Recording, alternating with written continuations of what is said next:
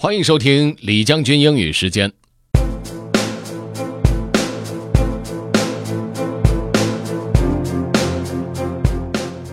今天和大家分享的这个内容是关于 willpower 的。什么是 willpower？will 意志、意愿，power 力量，willpower 显而易见，那就是意志力了。关于意志力有很多种说法，每个人的意志力都不一样啊，这个意志力也可能会衰减、会耗尽等等等等。但今天这篇文章所做的提到的一个研究就表明，可能这个 willpower 的耗尽 （depletion） 并不像我们担心的那么严重。具体是什么原因？Let's get started. Have fun. Have we been thinking about willpower the wrong way for 30 years? By Nir Eyal. New research proposes another explanation for why we run out of steam. In a study conducted by the Stanford psychologist Carol Dweck and her colleagues, published in Proceedings of the National Academy of Sciences, Dweck concluded that signs of ego depletion were observed only in test subjects who believed willpower was a limited resource. Those participants who did not see willpower as finite did not show signs of the ego depletion. It appears ego depletion may be just another example of the way belief drives behavior. Thinking we're spent makes us feel worse, while rewarding ourselves with an indulgence makes us feel better.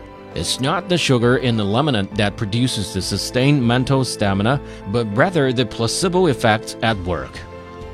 If ego depletion is essentially caused by self defeating thoughts, one has to wonder about the harm done by this overtune hypothesis. Many people, particularly self help gurus, still promote the idea of ego depletion perhaps unaware of the contradictory evidence calling the theory into question. But if Dweck's conclusions are correct, then perpetuating the idea of willpower as a finite resource is doing real harm.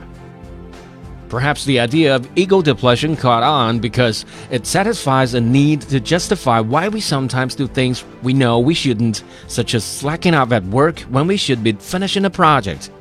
But rather than looking for a hidden willpower gas tank in our heads that doesn't exist, perhaps we should accept that we are fragile, destructible beings and cut ourselves some slack.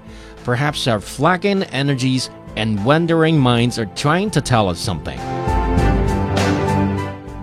power，意志力这个东西到底存不存在，或者以什么样的形式存在，这个就见仁见智，公说公有理，婆说婆有理。但是至少在我看来，我能够坚持把李将军英语时间这样做下去，然后，呃，大家能够坚持的把李将军英语时间这样子听下来，英语水平至少会有一定程度的提高嘛。